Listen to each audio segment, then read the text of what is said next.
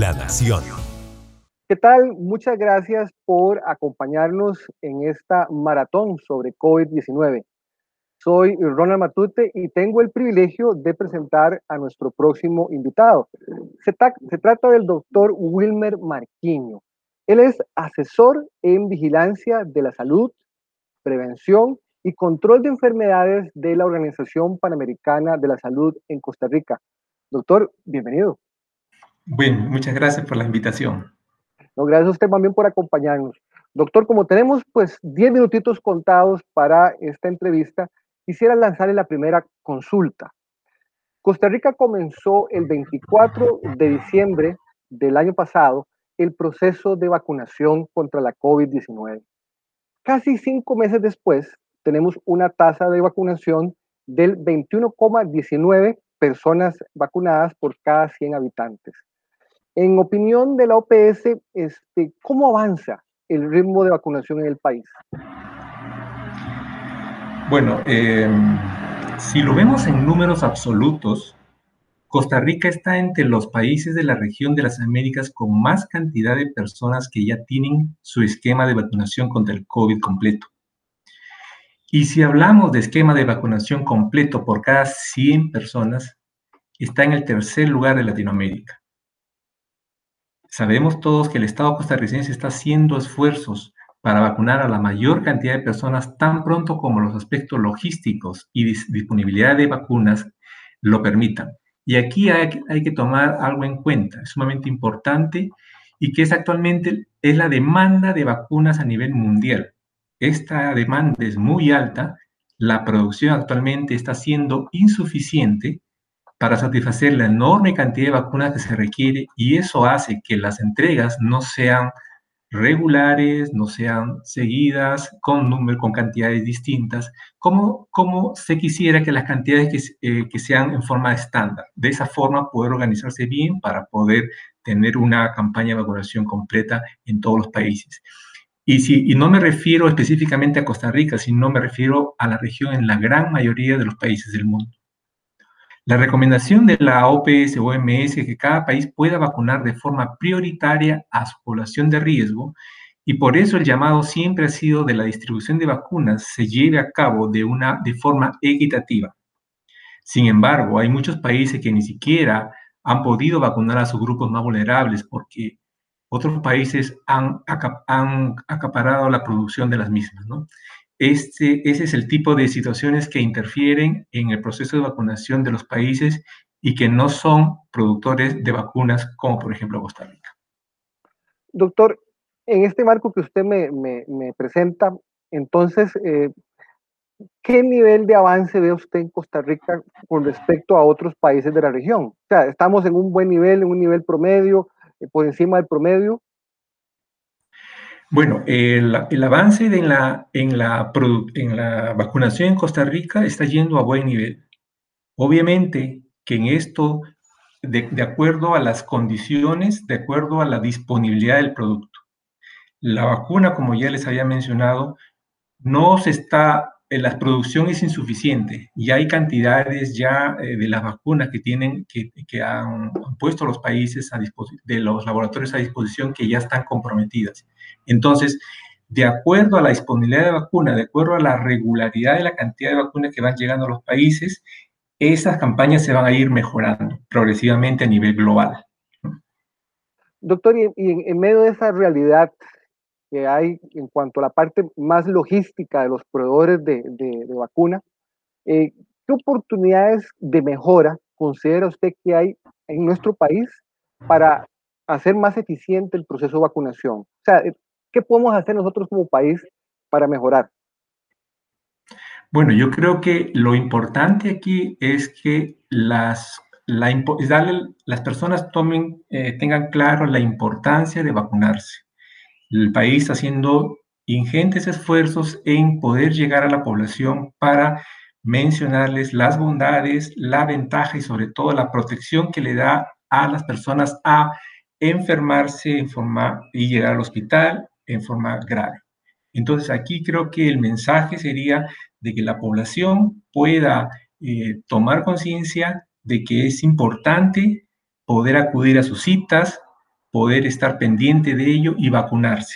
Las dos, las dos dosis que se le está aplicando ahorita a las, a las personas es sumamente importante para poder, poder decir que ya la persona está vacunada. Ojo, pero sin olvidar las medidas de, de salud pública ya, ya, ya, que, ya que toda la población conoce, ¿no? Como el uso de mascarillas, el lavado de manos, el no frecuentar ambientes cerrados, etc. Estamos con el doctor Wilmer Marquiño de la OPS.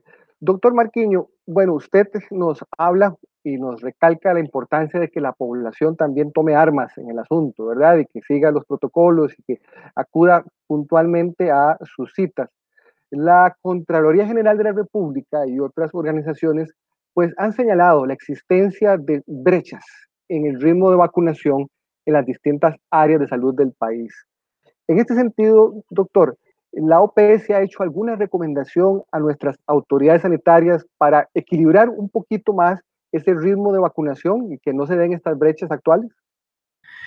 La Organización Panamericana de la Salud y la Organización Mundial de Salud, desde el inicio de esta epidemia, que fue un, brote, luego epidemia y luego pandemia, ha venido dando eh, eh, diferentes eh, información a los países información que les ha servido a todos ellos para poder conocer el problema, tomar la medida de contención, tomar la medida de, mitigación. Eso se ha dado durante todos estos, estos más de un año que llevamos con este, con esta, con este evento.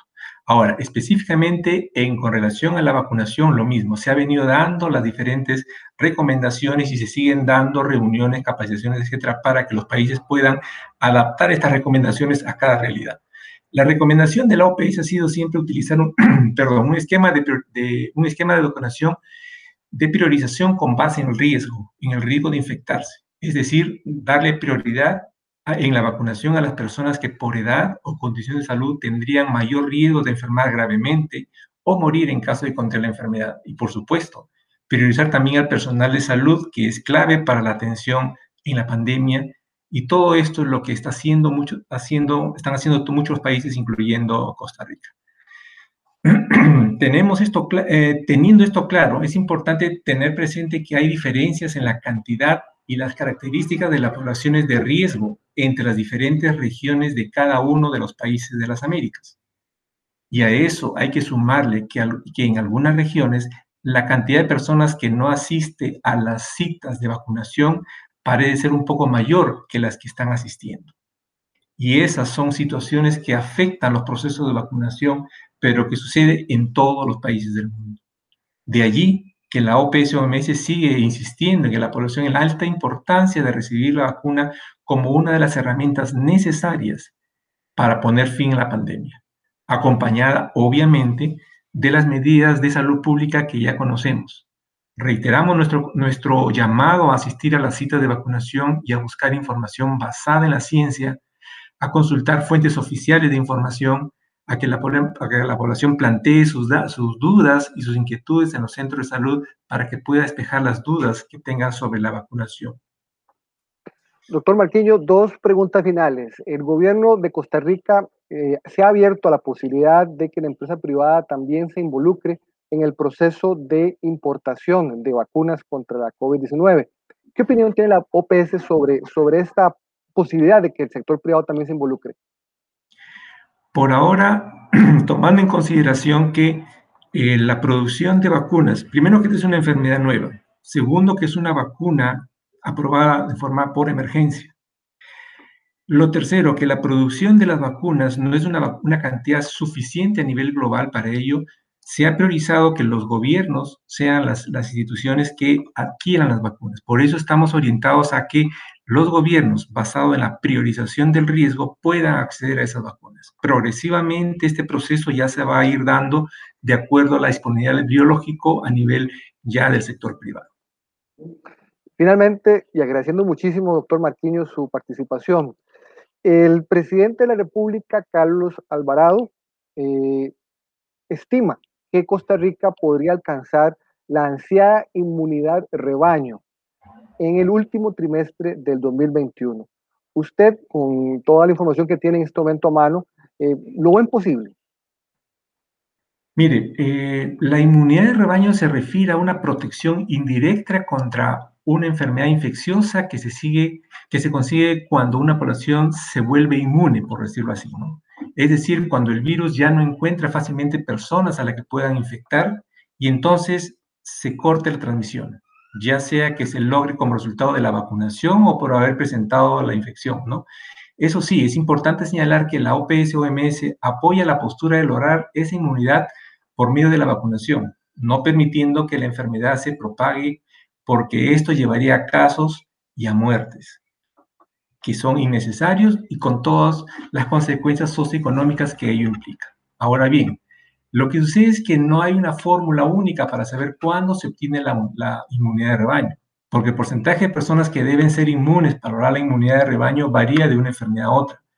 Adicionalmente, el umbral de, de inmunidad de rebaño puede variar entre diversas poblaciones, ya que el número de casos en promedio que van a ser causados, que van a ser causados por una, una persona infectada durante el periodo de contagio dependerá de diversos factores como la densidad y estructura de la población. En todo caso, entre las personas vacunadas, perdón, entre las personas más vacunadas eh, haya mayor, mientras más personas hayan vacunadas, mayor será la posibilidad de ir cortando la transmisión del virus hasta alcanzar la inmunidad. Entonces, continuar con los programas de vacunación, mientras tanto, continuar aplicando las medidas de salud pública son las mejores herramientas con las que tenemos en este momento y a nivel mundial para detener la, pandemia. Es importante también eh, señalar y precisar que todos los planes y proyectos que tienen los países para poder alcanzar esta inmunidad de rebaño va a implicar muchas veces, y principalmente, de la disponibilidad y de la regularidad con que estas dosis, estas vacunas lleguen a los países. Los países ya están tan preparados, Costa Rica ya se preparó hace un buen rato, desde mucho antes del inicio de la, del inicio de la campaña, para hacerle frente a este problema. Entonces, lo importante aquí es la disponibilidad de las vacunas para lograr estos éxitos. Doctor Wilmer Marquiño, muchísimas gracias por su participación. Gracias a ustedes. Muy buenas, buenos días. Y los invitamos a ustedes también a que nos sigan acompañando en esta maratón sobre COVID-19. Gracias de nuevo al doctor Marquiño y gracias a ustedes por su participación. Gracias. Bueno. La Nación. De la página a sus oídos.